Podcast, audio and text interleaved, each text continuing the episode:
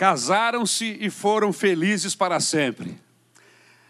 Essa é uma frase de impacto. Mas será que é verdadeira? Será que ela é real? Nós sabemos que não existe felicidade automática. Ela precisa ser construída com renúncia e investimento. Dados do IBGE apontam que para cada três casamentos, um termina em divórcio. E a pesquisa também aponta a redução na duração média dos casamentos. Em 2008, os casamentos duravam em média 17 anos. Já em 2018, a média são 14 anos. Isso significa dizer que a sociedade contemporânea, com toda essa vontade, busca pelo prazer, pela felicidade, não consegue administrar as dificuldades do dia a dia. 70% das pessoas que vieram de um divórcio se casam de novo e descobrem que o segundo casamento é mais problemático do que o primeiro. Então, um pastor amigo, né, atendendo uma pessoa, uma jovem senhora que adentrou o gabinete aos prantos, com a mão rasgada devido a uma briga conjugal né, desapontada. E o pastor então pergunta: Tá, minha filha, quanto tempo de casados? Dois meses. Outra, então, com seis meses de casamento, disse: Eu não sei o que é ser feliz no casamento. Como está o seu casamento? E aquilo que você sonhou está acontecendo? Como está a sua família? E o que você planejou? Esses e outros assuntos serão a pauta do nosso programa Verdades em Pauta. E que Deus nos abençoe. Boa noite, meus queridos. Que Deus abençoe a sua vida de uma forma muito especial nesta terça-feira. Eu sou Ari sou pastor do ministério Maranata, mas eu não estou sozinho, não. Eu estou muito bem acompanhado está comigo a pastora Raquel, que é psicóloga, líder de louvor e um monte de outras coisas básicas. Se eu ficasse falando aqui, ia gastar o tempo do programa todo. É uma alegria ter você aqui com a gente, Raquel. Que isso, pastor. Eu sou muito grata a Deus por estar aqui nessa noite, com pastores tão abençoados, que eu tenho um carinho super especial. Pastor Geraldo, um pastor querido, companheiro, amém? Que a gente ama muito é pastor da nossa igreja lá de Campo Grande, amém? É matemático, o homem sabe dos números, ok? E é um dos líderes do nosso ministério de casais na Maranata. É uma alegria ter você aqui, meu pastor. Amém. Deus abençoe a todos. Também dizer da alegria de poder estar aqui compartilhando com vocês desse momento tão especial. Está conosco também um querido pastor Dário Pereira é pastor da Maranata de Vila São Luís, o melhor dentista da região, quiçá do Rio de Janeiro. Amém? que alegria, pastor. Também é líder do Ministério de Casais da nossa igreja, do nosso Ministério Maranata. Que bênção ter o senhor aqui conosco, pastor. Amém. A honra é toda minha, um prazer muito grande estar aqui com você mais uma vez nesse programa que tem nos abençoado tanto e tem aliviado a nossa, o nosso coração da saudade Amém. dos irmãos. Né? Amém. E nós não podemos começar nada sem pedir a bênção de Deus sobre a nossa vida. Eu vou pedir ao nosso pastor Dário para entregar a nossa vida, esse programa, os ouvintes, todos nós entregarmos nas mãos do Senhor. Amém. Vamos orar então, queridos. Feche seus olhos onde você está. Deus amado, nós te louvamos de uma maneira muito especial porque nós não nos sentimos, Pai amado, capacitados para estar aqui neste local, mas é a tua graça e a tua misericórdia que nos sustenta. Por isso, Deus bendito, nós pedimos que o Senhor venha falar ao nosso coração nessa noite, através desse assunto tão importante, Pai amado. Que o Senhor toque em nossas vidas e nas vidas de todos aqueles, Pai amado, que estão sendo alvo das tuas palavras. Que o Senhor tenha total liberdade de falar, de agir como o Senhor quiser. O Senhor é o nosso Deus e nós somos os teus servos. Muito obrigado, meu Deus, pelo privilégio de te servirmos com o nosso coração grato, em nome de Jesus. Amém. O programa Verdades em Pauta desta terça-feira vai tratar de um assunto, de um tema que eu tenho certeza que vai abençoar muitas famílias em todo o Brasil, em todo o mundo, se virem esse programa. Casamento, céu ou inferno? Nós vamos trabalhar esse tema. E para basearmos o que nós vamos falar no texto bíblico, na Bíblia Sagrada, eu quero ler um texto que se encontra na carta de Paulo aos Efésios, no capítulo 5, versículo 33, que diz assim: Portanto, cada um de vocês também amem a sua mulher como a si mesmo, e a mulher trate o marido com todo respeito.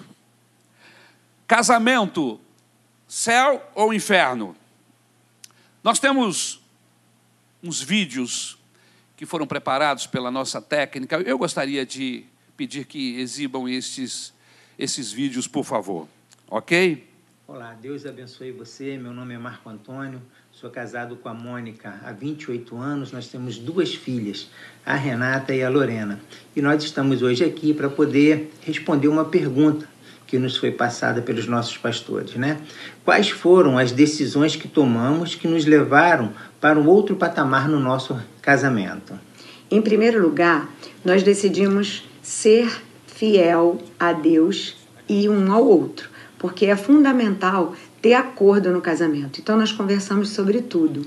Depois, nós também convidamos Jesus para fazer parte do nosso casamento. Ele é o cordão de três dobras, né? como diz a palavra de Deus em Eclesiastes 4,12.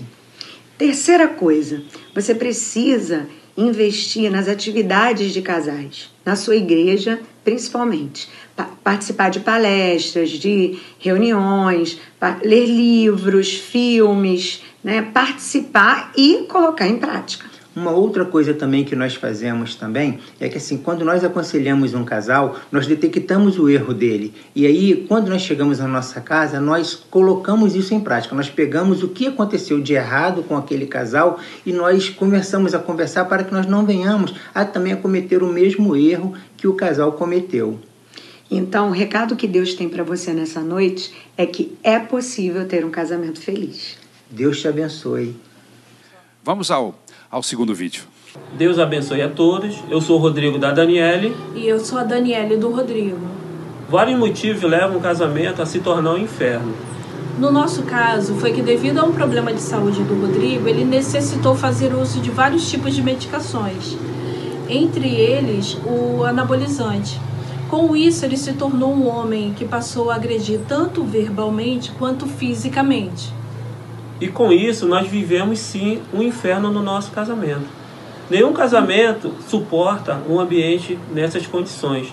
Nós vivíamos um ambiente insuportável por causa das minhas agressões físicas e verbais, tanto com a Daniele como para com os nossos filhos. E chegamos a um ponto de reunirmos nossos filhos e comunicar que nós iríamos nos separar, porque o ambiente era muito insuportável. O que aconteceu para que o nosso casamento se tornasse, voltasse a se tornar um céu, foi que nós desistimos do divórcio, oramos a Deus, clamamos a Deus por um milagre e ele operou. Buscamos ajuda pastoral e depois disso, o Rodrigo realizando novos exames, é, foi constatado de que os hormônios voltaram a se produzir, a, a, a produzir naturalmente e não necessitou mais do, das medicações que ele fazia uso. E o nosso casamento voltou a se tornar um céu. Amém. Amém. Pastores, pastora, vocês já ouviram essa expressão? Eu não aguento mais o meu casamento.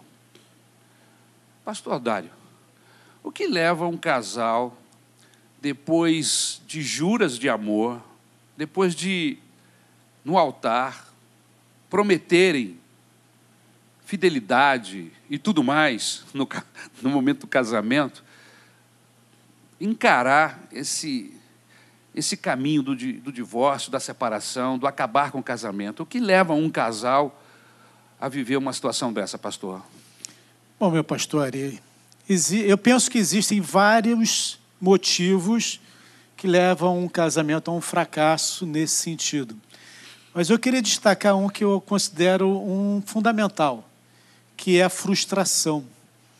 E a frustração, ela é trazida a partir do momento em que a gente cria expectativas e essas expectativas não são alcançadas nos relacionamentos. Não é? A gente casa, muitas vezes, fazendo é, ideologias de relacionamento. As meninas mais é, românticas, os homens mais práticos.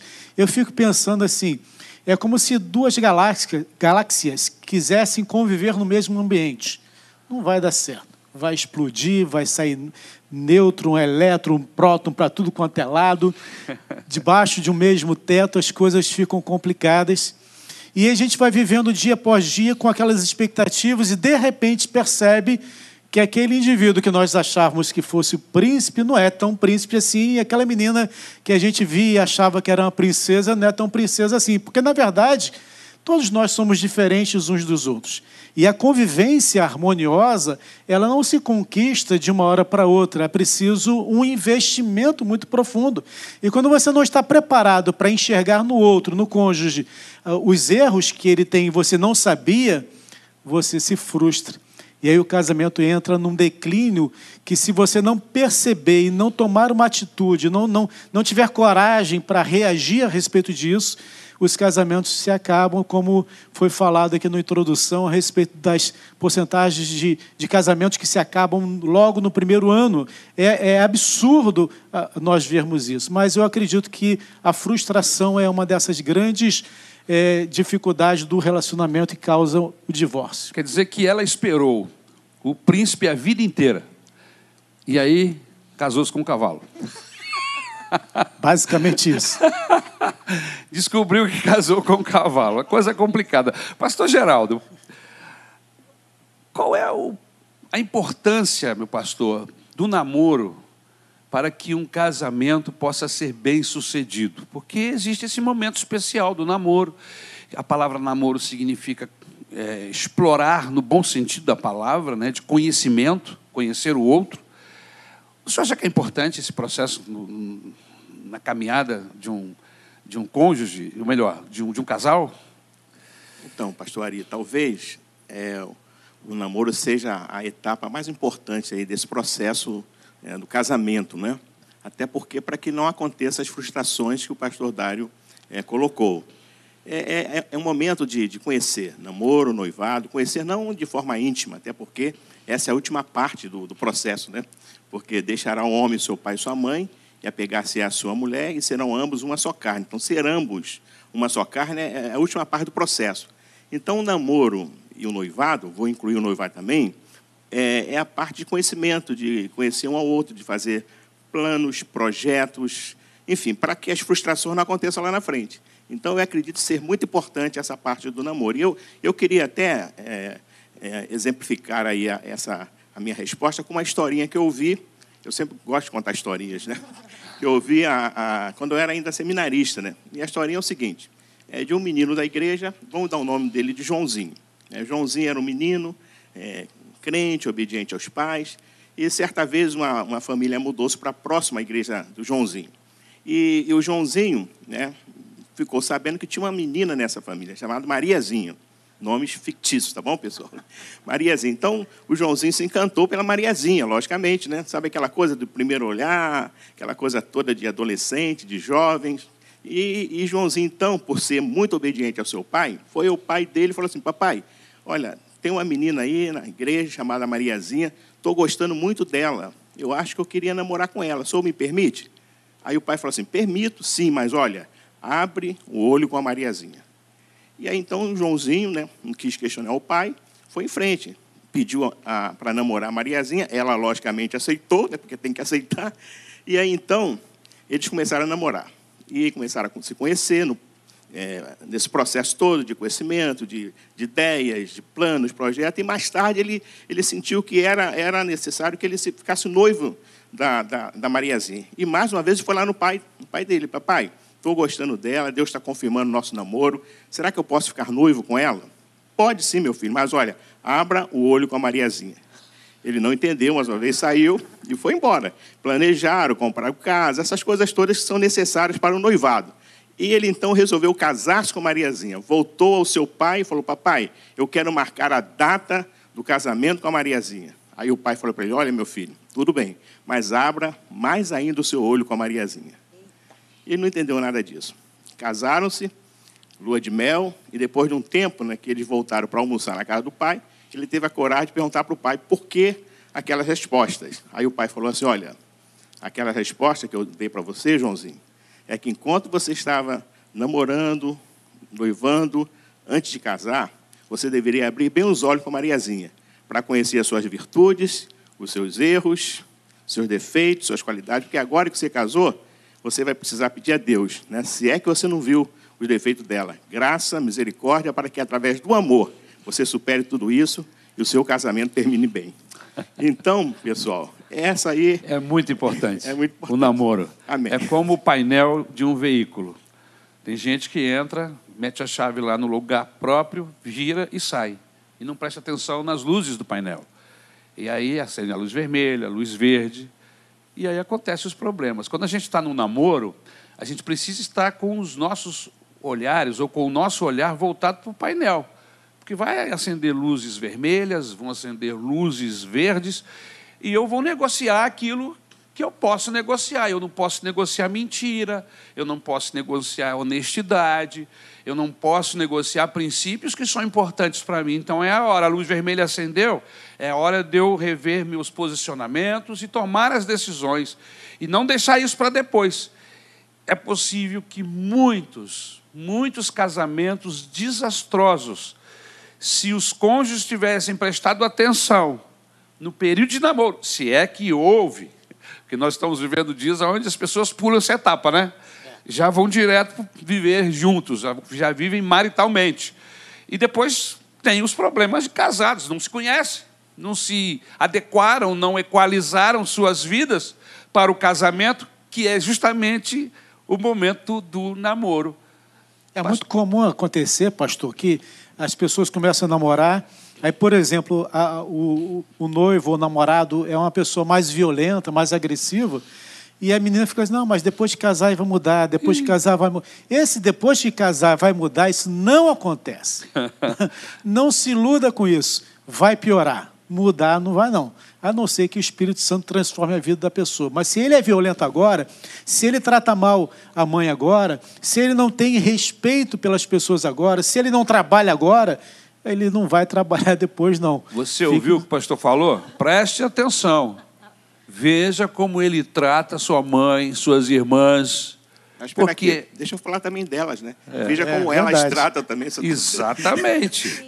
Veja se ela lava roupa, lava louça, essas coisas, sabe fazer comida. Veja isso também, não é só os homens, não. É. Se respeita o pai, mulheres, se tá? respeita a mãe, né? Embora essas questões, pastor, de lavar, passar, isso se aprende até no processo. Sim. Agora, problemas de caráter, problemas de tratamento com, com a família, principalmente com os pais. Se uma pessoa trata mal os pais, por que vai tratar melhor o esposo, a esposa? Se se encontram casualmente para o namoro, imagina vivendo debaixo do mesmo teto todos os dias, tendo que pagar as contas, porque não é mais o meu dinheiro e o dinheiro do outro, o dinheiro é nosso. As despesas não são as minhas, são as nossas. As decisões são as nossas, não as minhas. Então, se realmente, durante é namoro o namoro. Que a gente vê é, isso. Se não viu, vai pegar e vai pegar feio. Pastor, aproveitando que você falou, está com o microfone aberto, me diz aí, qual deve ser a verdadeira motivação para o casamento? Eu lembro que quando eu fiz gabinete para me casar, foi com o pastor Silvio. Eu tenho 26 anos de casada. E uma coisa me marcou muito naquela conversa. Ele disse assim: Raquel, você está se casando para fazer o Sancler feliz. Sancler, você está se casando para fazer a Raquel feliz. Ou seja, eu não estou casando apenas para ser feliz. É óbvio que a gente quer viver com aquela pessoa, quer viver, né, aquele conto de fadas, que não é real. A vida real não é um conto de fadas. Mas quando a gente entra dentro de um casamento, sabendo que é uma instituição divina, o Senhor ama a família. Deus tem projetos para a família. A família só se constitui a partir do casamento e a entrada dos filhos. Então, para ser feliz, existe todo um trabalho e um esforço que precisa ser realizado. Ninguém é feliz se não faz o outro feliz. E pensando nisso, eu lembro de um, de um casal, ela deve estar até me assistindo, não vou falar nomes, mas ela sabe que é, é com ela. E em algum momento do casamento, eles estavam para se separar. Aliás, estavam separados. E ela me ligou e falou assim: Eu vou é, dar uma chance para ele. Eu vou voltar. Eu falei: Que bom. Mas deixa eu te falar uma coisa. Não espere que ele mude. Se você quer mudança no seu casamento, muda você primeiro, porque a mudança nele vai vir. E foi o que aconteceu. E ela sempre fala: Eu me lembro quando você me deu aquela palavra.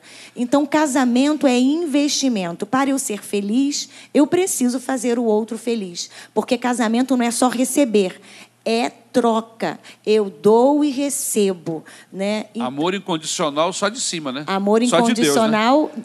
Só de Deus, né? Sim. É troca. Amor que dá sem nada querer em troca é o amor do nosso Deus para conosco. A gente dá. Irmãos, o pastor Davi Silveira costuma falar assim: que até porco gosta de carinho. Porco gosta de carinho. Animal gosta de carinho. Se são seres né, mais primitivos com relação às suas emoções, com relação. Né, não pensam. Imagina, você está lidando com uma pessoa que é real. Jesus ama aquela pessoa tanto quanto te ama. O Senhor investiu nela a sua vida, investiu na minha. Como não tratar, olhar para aquela pessoa com misericórdia, porque ele tem falhas eu também. Mas o casamento, se não tiver essa troca, vai ter dificuldade. Muita dificuldade, porque eu vou exigir dele aquilo que eu não encontro em mim. Se eu não tenho, se eu não sou completa, eu não sou plena, porque sou ser humana, como é que eu espero que o outro seja pleno e ainda me complete? Como Aí, pode um incompleto completar alguém? É. Justo. Isso é muito importante, porque você normalmente a gente fica naquela expectativa de que a pessoa faça exatamente e age exatamente como você quer que ela haja. Espera mas ela haja. são pessoas diferentes criados de forma diferente. Sim. Eu fui criado no sistema europeu, minha esposa foi criada na roça. Quando a gente se juntou, foi briga para tudo quanto é lado. Não dá. Ela não conseguia fazer com que eu agisse do jeito que ela achava e eu não conseguia achar, eh, fazer com que ela agisse do jeito que eu achava que era bom. Foi preciso que nós entendêssemos que eu tenho que fazer ela feliz, ela tem que me fazer feliz. E quando a gente faz isso, eu sou capaz de me anular por amor a ela. Né? E ela foi capaz de se anular por amor a mim. Então, quando todos nós descemos, aí nós crescemos juntos. Então, se eu entro no relacionamento com toda a disposição de fazer a minha noiva, o meu, minha esposa, o marido feliz, a probabilidade, por causa dessa minha disposição de trabalhar pela felicidade dele, a probabilidade da coisa funcionar e andar aumenta muitíssimas Sim, vezes. Principalmente para um casal cristão, ele tem a palavra de Deus. A Bíblia diz que a gente tem que olhar para o outro, vendo-o como superiores a nós mesmos, que a gente tem que se amar, mas tem que amar o próximo como nós nos amamos. Né? Então, assim, como não dá certo? Só se eu não estiver fazendo a minha lição de casa. Só se eu não estiver me empenhando para que aquele casamento dê certo. Então você talvez esteja esperando tudo da pessoa errada a gente tem que esperar tudo daquele que tem tudo para nos dar, que não é o caso do seu cônjuge. Ele é incompleto, não é? Um incompleto não pode completar o outro. Mas aquele que é completo pode fazer isso. O texto de Colossenses, capítulo 2, versículo 3 diz assim: Nele, em Jesus, estão escondidos todos os tesouros da sabedoria e do conhecimento. Então espere essa ajuda essa bênção para o seu casamento, espere daquele que tem tudo e é tudo, o Senhor Jesus Cristo. Amém? Verdades em pauta. Estamos falando sobre um assunto muito importante: casamento, céu ou inferno. Pastor Dário, o senhor acha que a rotina é um fator importante dentro desse processo de desagregar, de destruição do casamento? Eu acho que a rotina ela é bem-vinda em algumas situações, eu vou explicar. Mas ela é também é, um fator de destruição em algumas situações. Né? O casamento não precisa ser algo desagradável. O casamento não foi feito para que a gente tenha um local para deitar, para dormir, um local para comer, para ver televisão, não foi feito para isso. Eu lembro que quando eu casei eu era cinéfilo, né? Aliás, eu ainda sou, mas assim, estou mais controlado. mas eu queria chegar do, do, do, trabalho em casa, ligar minha televisão, entrar no meu, meu universo do Bob, né? Aquela coisa assim de eu, exclusivo, eu, aquela coisa e tal. Ver minha televisão, ver o meu filme, deitar e, se puder, namorar um pouquinho, depois fazer outra coisa e tal. Mas a janta estava pronta a também. A janta pronta. Minha esposa, graças a Deus, naquela época não trabalhava, né? E ela cuidava de tudo. Mas, assim, essa, essa rotina, ela me trouxe muitos problemas e traz muitos problemas nos casamentos também, porque a gente se esquece que o casamento ela precisa, ele precisa ser é, é, cuidado de uma forma muito especial. Né? A gente se esquece que o nosso cônjuge tem sonhos, tem vontade, tem desejos. Às vezes, pastor Ari, é, sair de casa um pouquinho, passear na rua, passear no shopping. Às vezes está sem dinheiro para comprar nada. Ou se tiver dinheiro para comprar alguma coisa, também é bom. Se você puder comprar um anel de brilhante para sua esposa, oh. faça o favor, compre. Né? Se compre, você né, não pode, compre, né? se você não pode, passe em frente de uma loja e fale assim, gostaria tanto de dar esse anel de brilhante. Que vale a intenção, né? Vale a intenção. Né? As lembranças. O pastor Geraldo costumava falar que a gente tem que catar graveto, né, no casamento para poder Verdade. fazer a coisa acontecer fazer de maneira especial, tarde, né? fazer a fogueira acontecer. Eu, Isso quando faz conheci parte. minha esposa, pastor Dário, eu não tinha dinheiro para comprar, comprar anel de brilhante, eu comprei é um, um pacote de tostine de ah. chocolate. E deu certo. Funcionou. 37 é, anos casado. Exatamente. Puxa vida, que tostine então, é esse, hein? Oh, as pessoas, o problema é que as pessoas se acomodam nessa rotina e que não querem saber de outra coisa. Não saem, não passeiam, não viajam, não conversam, não dialogam, não brincam com os filhos. Não, não, não tem nada assim que, que é diferente aquela rotina de acordar, tomar café, sair, trabalhar, voltar, dormir, aquela coisa toda, tal. Quando puder namorar um pouquinho, quando não puder, não namora. Mas, mas isso é complicado de se viver. Então você precisa criar no seu relacionamento, no seu casamento, é, situações que fujam da rotina. Essa, essa situação que a gente está vivendo agora foi muito bom e está sendo muito perigoso também, porque as pessoas estão em casa e perderam essa questão de, da convivência, não sabem mais se relacionar com os filhos. É. Não sabem lidar com as dificuldades, estão vendo o que, que as professoras passam todos os dias na escola com as crianças. Então você tem que criar situações, mas existem rotinas que são importantes. Ler a Bíblia junto, orar, orar junto, junto né? pastor ter o prazer de ir na igreja junto, de compartilhar das coisas de Deus. Antes de a gente conversar. falar um pouquinho sobre, sobre oração, eu queria pedir a técnica para deixar aquele, aquele videozinho no esquema que a gente vai ver daqui a pouquinho. Mas a questão da oração, pastor, o senhor, o senhor acha que os casais hoje estão falhando nessa, nessa área, orarem juntos, orar um pelo outro, apresentar a Deus o seu casamento, sua esposa, seu marido?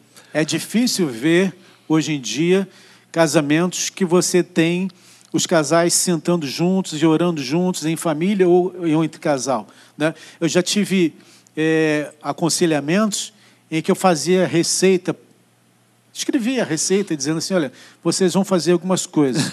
Dentro dessas coisas, né, eu botava tomar banho junto, essas coisas assim e tal. E eu botava orar junto. É. Né? Ajoelhe um do lado do outro. Você ora por ela, ela ora por você.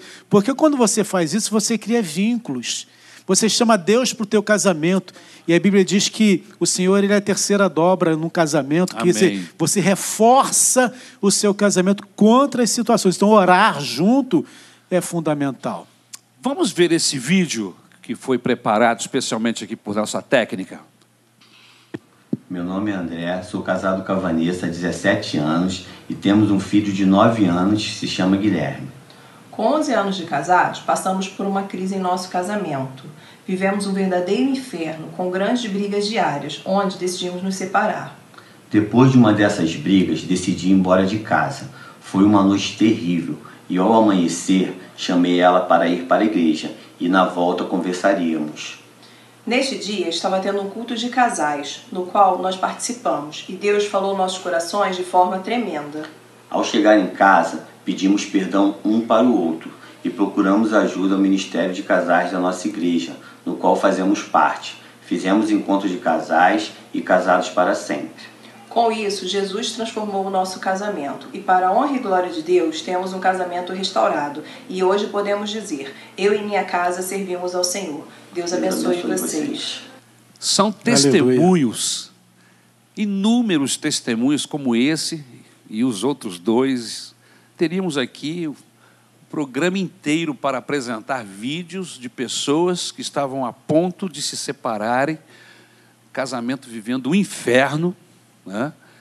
quando houve uma intervenção divina, houve uma mudança de comportamento do cônjuge e esse casamento que estava, essa casa que estava próximo da, de desmoronar, com a ação de Deus e a ação do cônjuge, que isso é importante, não é só Deus que age, o cônjuge também age, não é verdade, irmãos? E aí houve um, uma, uma reconstrução do lar. É, Observa-se que o desejo não é a separação, mas é o querer livrar-se de um problema.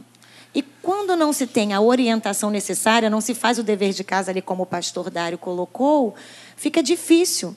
Imagina se esse casal, naquela noite fatídica, vou me separar, eu sair de casa, né, o marido, mas no outro dia, não, eu vou à igreja. E olha que coisa linda. Receber aquela palavra e entender que o perdão é necessário, entender que há um caminho a se trilhar. Quando nós não sabemos tudo. O desgaste diário, a rotina, né? e reconhecer que algo pode ser feito. E Deus intervém. Né? Nós agimos e o Senhor age também a nosso favor. Tem, tem um outro fator também que foi citado pelo casal, é a questão dos recursos que a igreja oferece para esse tipo de tratamento. É verdade. Casados para sempre, encon- encontro de casais, né, que são é, ferramentas que Deus O usa. cuidado da igreja, né? É, isso é importante. Os cultos do Projeto Família, das palavras, as palestras, todas essas É, coisas aqui vão no ajudar. chat, a Fabiana Vieira, o Rafael e o Daniel Nobre, todos atestando isso. Que fizeram um encontro de casal, que fizeram casados para sempre, foram abençoados nos retiros e estão juntos para a glória de Deus. Buscaram uma solução aos pés da cruz, através da palavra, através dos conselheiros, através dos pastores. Algo é- foi feito. Mas é aquilo que o pastor estava falando. Você tem informações, mas se a pessoa não quiser usar desses atributos, dessas situações, ele quer terminar o casamento. Aí não tem jeito. ele não quer.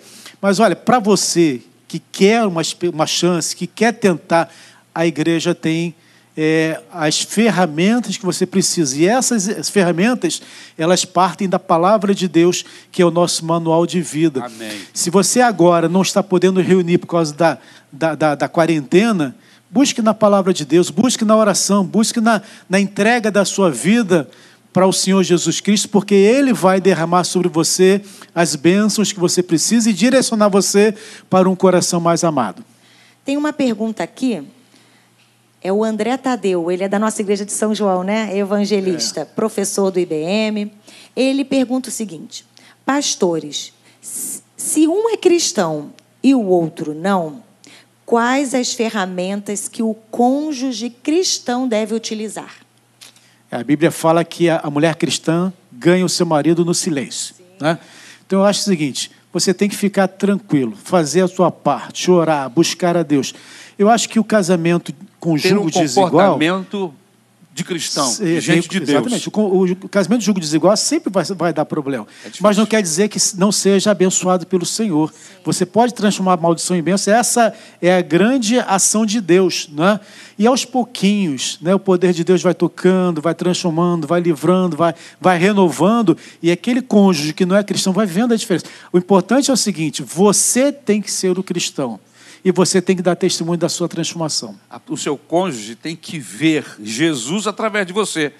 No seu relacionamento, a sua forma de tratá-la, de tratá-lo, de lidar com os filhos, de lidar com as, com as contas, com os processos da casa. Eu não sou crente só na igreja. E principalmente numa situação dessa, eu vou despertar esse cônjuge, no caso o meu cônjuge, a querer ter Jesus, porque eu sou uma pessoa tão especial que ela vai querer ser igual. Sim. não é verdade? A Bíblia fala que eles serão ganhos através do testemunho. Do testemunho. É isso aí. Mas, pastores, deixa eu andar um pouquinho para frente. Há outras situações que podem ser motivo de desentendimento. Problemas no casamento, enfermidade, às vezes problemas neurológicos. Foi até um dos nossos Sim. testemunhos aqui há pouco. Daniele, né, e do O- Marcelo. O, o, o Rod- Rodrigo, né? Rodrigo, É, Rodrigo. Rodrigo, O Rodrigo e Daniele, né? Teve necessidade de tomar uma medicina, essa medicina o desequilibrou, o levou a ter um comportamento fora do normal e a coisa começou a desandar. Agora, existem processos assim que podem ser percebidos ainda no namoro. Na minha época, pastor, na minha época, eu não sei se isso acontece hoje. Lá nos idos de Antes- 1920. isso. Nós, antes de casarmos, nós fazíamos um exame, uma geral, entendeu? Aquele exame pré-nupcial. Eu fiz. A minha esposa fez. Para saber tipo sanguíneo, saber se eu tinha alguma dificuldade, algum impedimento. E, graças a Deus, né? mas tem pessoas que não fazem, vão para o casamento na ignorância. Às vezes são portadores de dificuldades, de enfermidades, que venham a, a- a ser descobertas depois do casamento, não é verdade? Eu, eu tenho, inclusive, um, um testemunho terrível de um, de um casal que, dias antes do casamento, né, tudo marcado, tudo arrumado, eles fiz- receberam o resultado do exame três dias antes do casamento e o rapaz era portador de AIDS. E aí, o- quando ele soube, ele mesmo não quis ir para frente. Ah, mas foi um desastre, foi um terror. Eu acompanhei de perto o processo. Teve um outro casal da igreja que teve uma dificuldade. O pastor Davi até conhece casal, não vou citar nomes, mas o pastor Davi sabe os nomes desse casal. Eu tive oportunidade de, de visitá-los várias vezes quando pastoreei a igreja de, de Jacarepaguá. Faziam parte do louvor da igreja. Um ano e alguma coisa depois do casamento, parece que houve um, um acidente vascular, alguma coisa assim, e a menina, a moça ficou paraplégica.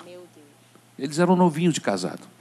E aí o rapaz acabou não, não dando continuidade nesse casamento, antes mesmo da moça o liberar. Foi uma, uma situação tão difícil, foi tão complicado. Eu estou querendo dizer que existem outros problemas que às vezes desabrocham dentro do casamento e você não estava preparado para aquilo, como por exemplo a questão da concepção. Eu tenho impedimentos, não falo nada com o meu cônjuge, só vou dizer depois que estou casado. Mas ela queria ser mãe.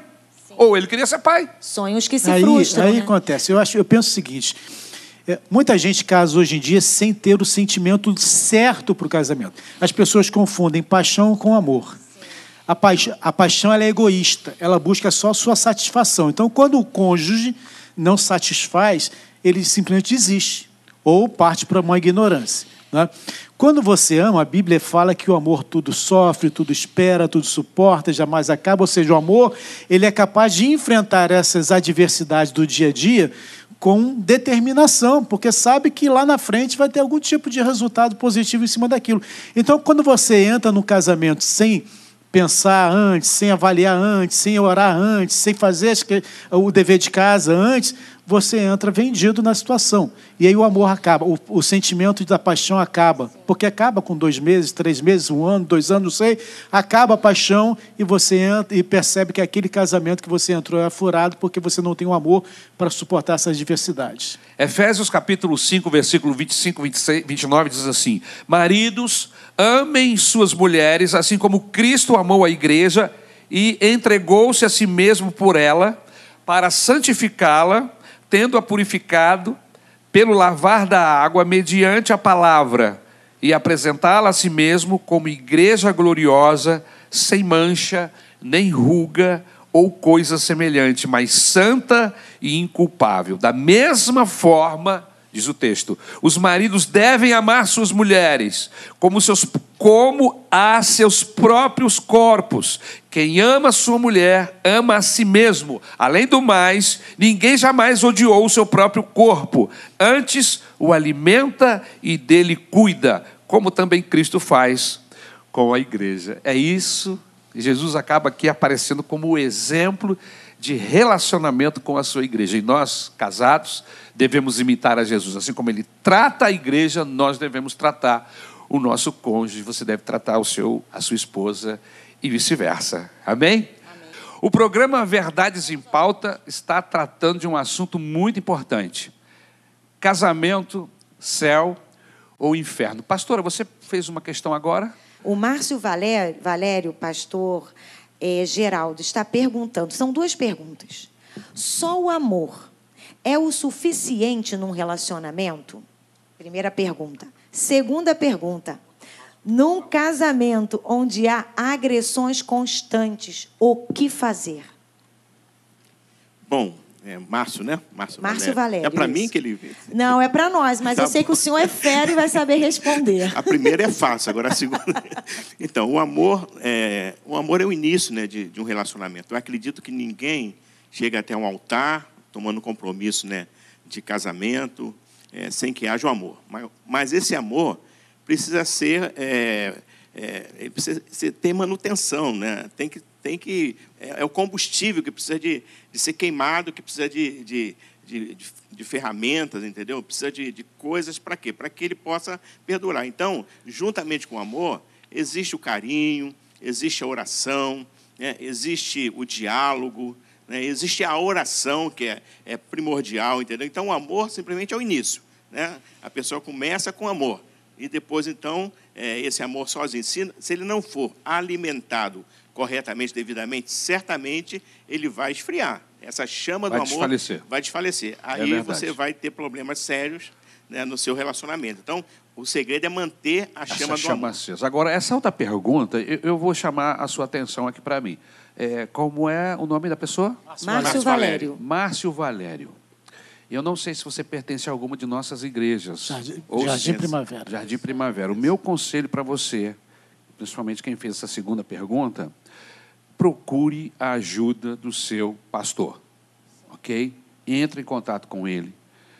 Converse. Essa pessoa que está sendo vítima precisa conversar com o pastor da igreja e com certeza ele terá uma orientação para você sobre este assunto.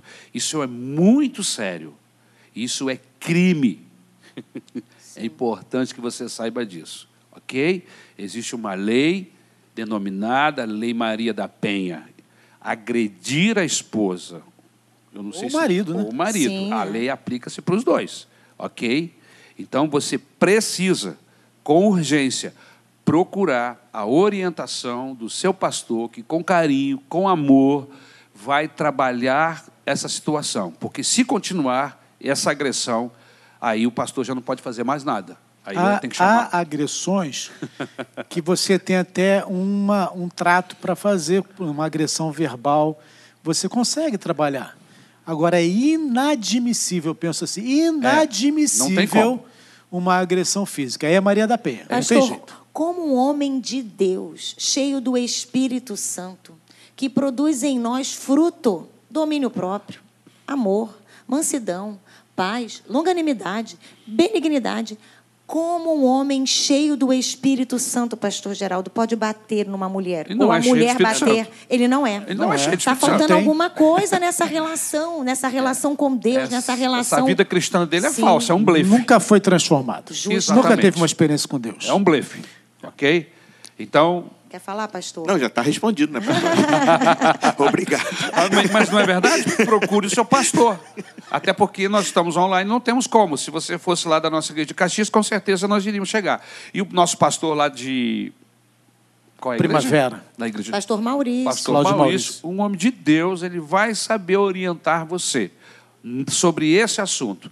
Porque se isso continuar, e aí saiu da nossa instância, já entra para a Mas instância. isso, Marco, Marco Valério, Márcio eu sei que Valério. ele não está falando dele. que Não, ele ele é tá uma trazendo doce o de pessoa e a é. esposa Eu dele sei disso. é uma queridaça. Eu Eu sei disso. Mas ele o tá Márcio trazendo- Valério, é. não é dele, não. Não é dele, não. Eu ele tá acho, né? só trazendo. Eu espero que não. Pelo que eu conheço dele, é um camarada 100%. Ele está fazendo a pergunta para responder a alguns que Alguém. talvez tenham vergonha É de verdade. perguntar. Muito boa pergunta. E isso é um assunto importante. pertinente. Pastor Geraldo, no casamento é possível começar bem e terminar mal? Totalmente possível. O ideal é que comece bem e termine bem. Eu vou dar um exemplo de um casamento que começou bem e está terminando bem. É o meu. Mas não está terminando ainda não, está longe. 37 anos que eu sou casado com a Esther, né? E graças a Deus, a gente está juntos aí. Isso não é soberba, não, isso é bíblico. A palavra de Deus diz que a gente tem que ser exemplo dos fiéis. É verdade. Então moral a gente está aqui. juntos nas lutas, nas dificuldades. Nem sempre as coisas são flores, tem lutas, tribulações, mas estamos juntos. Então o ideal é que comece bem e termine bem. Mas às vezes começa bem, com a bênção de Deus, e termina mal. Por quê? Por causa da manutenção. Falta o diálogo, falta o amor, falta o carinho, falta o romantismo, falta a oração. Né? Mas existe alguns casos, pastor, que é até um contraponto, que começa mal e termina bem. Eu É prefiro aquele que começa bem e começa mal e termina bem, do que começa bem termina mal. Eu também. A gente tá, tá- nós, né, eu, o pastor Dário, né, trabalhamos com o Ministério de Casais. Quantos casais que a gente né, chega lá com casamento destruído, como já foi é, dado aqui testemunho, né, e casamento mal, e ele termina bem, porque Deus entra com providência. Alguns eh, se casam legalmente, são batizados na nossa igreja. E eu queria até dizer para você que está aí nos ouvindo, você casal, de repente seu casamento não está bem no momento, ele pode terminar bem. Quem sabe Deus está usando esse Amém. programa para falar com você Amém. e que a partir de hoje a vida conjugal, seu casamento mude. Nós cremos em nome de Jesus. Pastores. E se- Sim, pastor, pode E falar. se ele começou bem e por um motivo ou outro está caminhando para para para falência, não desista. Amém. né? Há ainda um Deus que cuida e que faz milagres. Então não desista do seu casamento. Busque ajuda. Deus vai te abençoar. Como disse o pastor Hernando Dias Lopes, não faça do fracasso o coveiro do seu casamento. Mas esse fracasso, esse, essa aparente derrota pode ser o início de uma virada na sua vida. É um pedagogo, né? ele vai ensinar para a gente. Exatamente. É usar esse processo de uma forma pedagógica para que você possa é, ser abençoado lá na frente, em nome de Jesus. Há um casal na Bíblia Sagrada que me chama muita atenção, porque eles tinham tudo para dar certo. Olha só, eu estou falando do Isaac, filho de Abraão, patriarca. O Isaac também é um dos, dos patriarcas, não é verdade? E a Rebeca era um excelente partido esse rapaz, não é? Jovem, bonito, herdeiro de uma herança, uma fortuna do seu pai Abraão, era herdeiro de uma herança espiritual, Um era partidão, um né? homem espiritual, um partidão. E a Rebeca, pastora? Rebeca também partidão. Bonita, porque tá lá em Gênesis 24, né, pastor? É. Isso. Trabalhadora, uma mulher prestativa, amada, decidida, recatada, uma lista de atributos. Esse casal tinha tudo para dar certo. e a coisa desandou no processo. Exatamente como o pastor assinalou aqui uns minutos atrás. Esse casal viveram dramas horrorosos no seu relacionamento, no relacionamento com seus filhos, tiveram problemas sérios, houve uma imprudência geral da parte deles. O texto bíblico nos conta que a mentira, o egoísmo e o medo lideraram o relacionamento desse casal. E os desdobramentos foi funesto para essa família. A gente começa a analisar os acontecimentos na vida desse casal, e eu queria convidar vocês para a gente, nos próximos minutos, trabalhar um pouco, focando o relacionamento do Isaac com a Rebeca. A falta de transparência que tinha um com o outro, pastora. Sim, porque Isaac, ele acaba imitando né, os, os comportamentos do seu pai, Abraão. Ele expõe a sua mulher ao perigo quando diz, né, para salvar-se, né, porque Salvar a ficou preocupado, né, com aqueles homens que né, poderiam matá-lo, em função de que Rebe é, tá certo, Rebeca, Rebeca, Rebeca, era é. muito bonita e os homens, né, do Egito se interessaram por ela, não é isso? Isso, filisteus. Os- né, E aí o que acontece? Ele mente. Ele diz: não, ela não é minha esposa, ela Botou é a minha mulher na vitrine. irmã. Está livre. Quer dizer, faltou com a verdade. Ficou com medo de matarem com ele, porque era, se fosse marido, ele matar ele para ficar com a Justo, mulher. ele pensou no seu interesse próprio. E a Bíblia fala lá em Efésios 4, 25, que nós devemos deixar a mentira de lado. A mentira- E nós devemos falar a verdade para com A o outro. mentira dentro do casamento pode levar ao fracasso esse casamento, Sem não dúvida, pode? sem dúvida. Se não há transparência, não há verdade, não há diálogo, não há comunicação, como vai dar certo? Está cada um é, caminhando para lá dos opostos. Poderão andar juntos, dois juntos, se não estiverem de acordo, não é assim, pastor? É, E a mentira ela vai gerando outras consequências. Uma mentira leva a outra mentira. Daqui a pouco você está vivendo um inferno dentro de casa, porque você tem que inventar justificativas para aquela mentira que você falou. Vira uma coisa de doido. Ninguém consegue conviver uma coisa assim. Agora, o interessante é que com quem que Isaac aprendeu a mentir? Me diga aí. É. Abraão, né? Abraão, né? Aprendeu a mentir seu com pai. seu pai, que era um patriarca, gente boa, Abraão. amigo de Deus. É amigo, Mas falhou, tropeçou Falhou, geral. falhou. Falhamos E- todos, podemos todos falhar. né? Isso faz parte da nossa É natureza. verdade. E ele mente na mesma circunstância, a questão de expor a esposa com medo de perder a sua vida, porque ambas, tanto Sara como Rebeca, eram mulheres bonitas e eles temeram. Abraão temeu, o seu filho temeu, porque ele deve ter sabido essa história depois. E aí ele tropeça no mesmo problema. Pastor, mas não é só a mentira que pode trazer problemas sérios. Nesse casamento aqui, o egoísmo também é latente, né? É, ele- é o que a pastora Raquel falou, ele pensa só nele. Ele quer livrar a sua, a sua cabeça da forca, né? da, da guilhotina. A verdade é que os casamentos não podem ser baseados em cima de, de, de- do egoísmo. Né? Como eu falei no início, o egoísmo ele é próprio de uma situação é, é, de paixão, a paixão é egoísta. Então você quer que tudo venha para você. O casamento ele tem que pensar no outro. A pastora Raquel falou no início também da nossa conversa que pra, o casamento tem que ter o objetivo de fazer o outro feliz, que é completamente contrário do, do- do egoísmo. Né? A gente não pode ser é, é, egocêntrico, nós temos que ser outrocêntrico, se eu posso usar essa palavra. A gente tem que pensar no outro. Né? A gente, o amor faz isso com a gente. É verdade. Então, um casamento que é norteado em cima de, de é, vontades pessoais, eu quero me dar bem, eu vou usar qualquer coisa, qualquer objetivo para me dar bem, vai, vai tender ao fracasso. Agora, esse tipo de comportamento geralmente leva o cônjuge a uma insegurança. Porque, principalmente no caso feminino, quando vê o esposo agir dessa forma, expor a sua, a sua companheira, né, quase que entregá-la nas mãos de outro porque está com medo de morrer, então isso gera uma insegurança. E essa insegurança gera medos. E isso também é um fator de destruição do casamento. É, a Bíblia fala que o verdadeiro amor lança fora todo medo, né?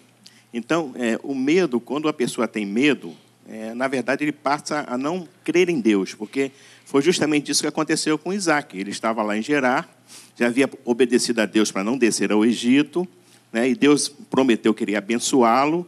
Ele produzia cento por um, e aí quando chegou lá na situação da, da Rebeca, né? Ele ficou com medo e expôs a esposa, como já foi dito aqui, e então mentiu e atra- eh, ficou escondido atrás do medo. Então, medo não pode eh, ser algo presente no, no, no relacionamento. Casamento não pode estar baseado em cima de medos. Ao contrário, né?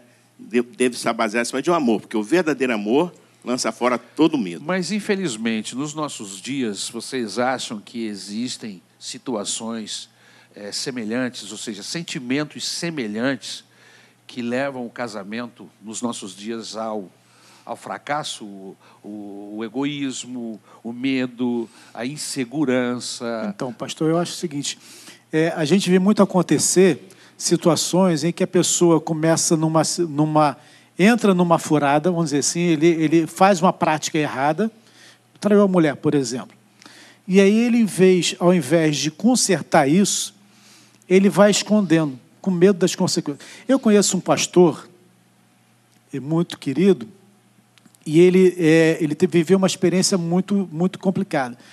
Ele começou a se é, envolver e se, se, se aproximar da secretária.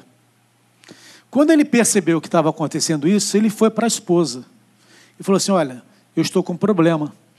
Eu estou me envolvendo, me apaixonando pela secretária da igreja. E aí a esposa dele, ao invés de destruir tudo e quebrar pau, não, ela foi, procurou se ajeitar, se arrumar e foi reconquistar o marido.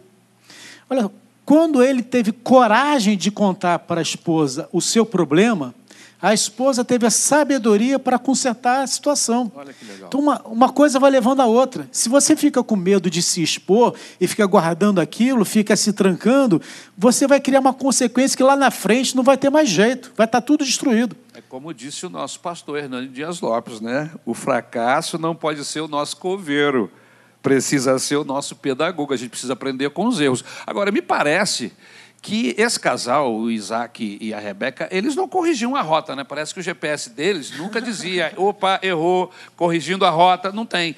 Existem casais que parece que se esquecem que o texto bíblico diz andarão dois juntos se houver acordo. Mas chega um momento que os acordos foram quebrados, você faz o quê?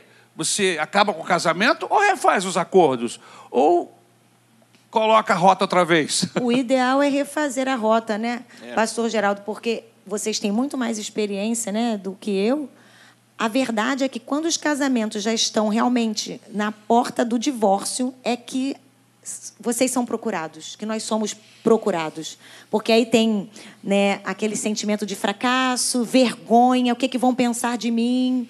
Mas, na verdade, fazer a correção dessa rota é essencial para que não chegue ao ponto de verdadeiramente esse casamento é, falir, né? No É, caso aqui desse casal que nós estamos analisando, a Rebeca e o, e o Isaac, pastor Dário, esses, essas atitudes que eles não prestam atenção, não corrigem a rota, não, não refazem acordos, acabam tendo desdobramentos no relacionamento deles e no relacionamento com os filhos. Ou seja, a- as consequências desses deslizes, desses pecados.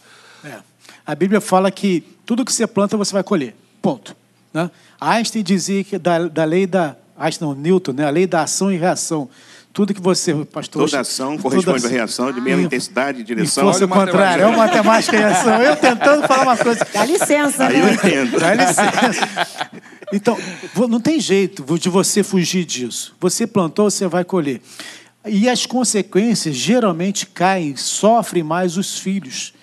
Os filhos acabam sofrendo incertezas, inseguranças, geram personalidades complicadas e geram também pessoas que vão fazer a mesma coisa. Geralmente o filho vai copiar o ato do seu pai. E depois dizem que é maldição hereditária, que não tem nada a Não ver. tem nada a ver com maldição hereditária. Não, né? nada disso. São atos subsequentes. Né? Você, você foi tratado daquele jeito, você acha que aquilo é normal. Né? Conheço gente que apanhou a vida inteira e, quando cresceu, bateu nos filhos. É um né? aprendizado, né? É um aprendizado. Ele acha que está certo. Estou dando exemplo para os meus filhos, quando eu minto, quando eu falo a verdade, quando eu trato bem o meu cônjuge, quando eu sou educado, quando eu sou carinhoso, quando eu pago minhas dívidas. Eu tô, eu tô ensinando, os meus filhos estão prestando atenção. Como é que você está fazendo com isso? Como é que você está. Qual é a marca, qual é o cheiro, a- aquilo que você está mostrando na sua casa para os seus filhos? Olha as consequências terríveis que aconteceram aqui com esses, com esses dois filhos, o, o, o Jacó Esaú, e o Esaú. No caso, o o Jacó teve que ir para longe, né?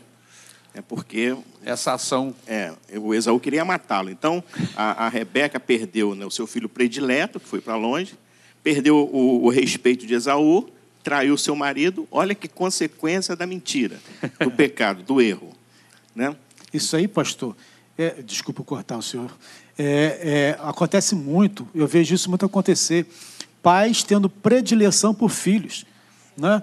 Isaac tinha Esaú como predileto e Rebeca tinha Jacó como predileto. Isso. E acaba dividindo a casa, é um problema seríssimo.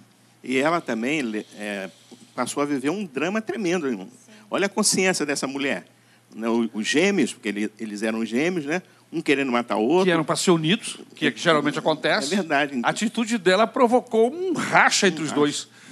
Que... consequências do pecado, né? consequências dessa rota que tem que ser corrigida e, de preferência, no início. Quando percebeu que a coisa saiu da rota, é logo no início, não deixe passar, porque quanto mais tempo é pior. Agora, Falta de um pai, desculpa, falta de um pai sacerdote, falta de uma mãe sábia. como que De uma é... mulher que não se submeteu também à liderança desse homem, né? Se a gente fosse entrar aí nesse. A Bíblia diz que a mulher sábia edifica a sua casa e a tola, com as suas próprias mãos, a destrói. Olha como a Bíblia é maravilhosa, como ela nos ensina. Agora, fechando o nosso programa, a gente precisa dizer para os nossos irmãos que existe uma solução. Que todo o processo de destruição, quando eu, eu posso parar esse processo, não abandonando a minha família, não trocando de marido ou trocando de esposa. Não, eu posso refazer a minha casa, eu posso refazer a, a minha felicidade, eu posso voltar a amar a minha esposa, eu posso voltar a amar o meu marido. São os nossos procedimentos que vão, e a ajuda de Deus, que vão nos conduzir a esse, a esse renovo, a essa reconstrução na nossa casa. Agora, uma coisa muito importante nesse processo é o perdão. Exatamente. Como é que a gente lida com isso, pastora? Exatamente. É, até o programa Entre Elas, né, na semana, acho que o primeiro, É, falou sobre isso, sobre né? Sobre o perdão. Perdão, se você ficar esperando amanhecer o dia, nossa, eu estou com a vontade de perdoar hoje. Nossa, mas eu amanheci com a vontade. Isso nunca vai acontecer. Dá vontade de esganar um Vou pouquinho, matar né? ele hoje, é hoje que eu vou matar ele, eu vou esganar ele. É assim, a nossa natureza é essa, né? Mas o perdão é uma decisão. É uma Eu- capacidade de eu- recomeçar. Justo, eu vou perdoar, eu decido perdoar. Zerar a quilometragem. Zerar, vamos retomar. O pastor Anselmo me mandou aqui uma mensagem, ele disse assim: manda essa aí, pastora. É melhor ser feliz do que ter razão. Ele disse que aprendeu isso com o pastor Ari na primeira gestão, porque às vezes estava envolvido em, em briguinhas, aquelas briguinhas chatas do dia a dia, picuinhas, pequenas demais e tão valorizadas. Então não espere você amanhecer com uma vontade de perdoar. Perdão é uma ação. Você decide e faz. É isso aí. E Deus honra. Com Deus honra. certeza. Quando eu decido perdoar, vem uma graça de Deus sobre a minha vida, sobre a vida, sobre a sua vida, e você alcança. E a pessoa que está sendo alvo desse pedido de perdão, há uma ação de Deus na vida dela. OK? Quando eu estou perdoando, eu não posso ficar lembrando de listas de defeito.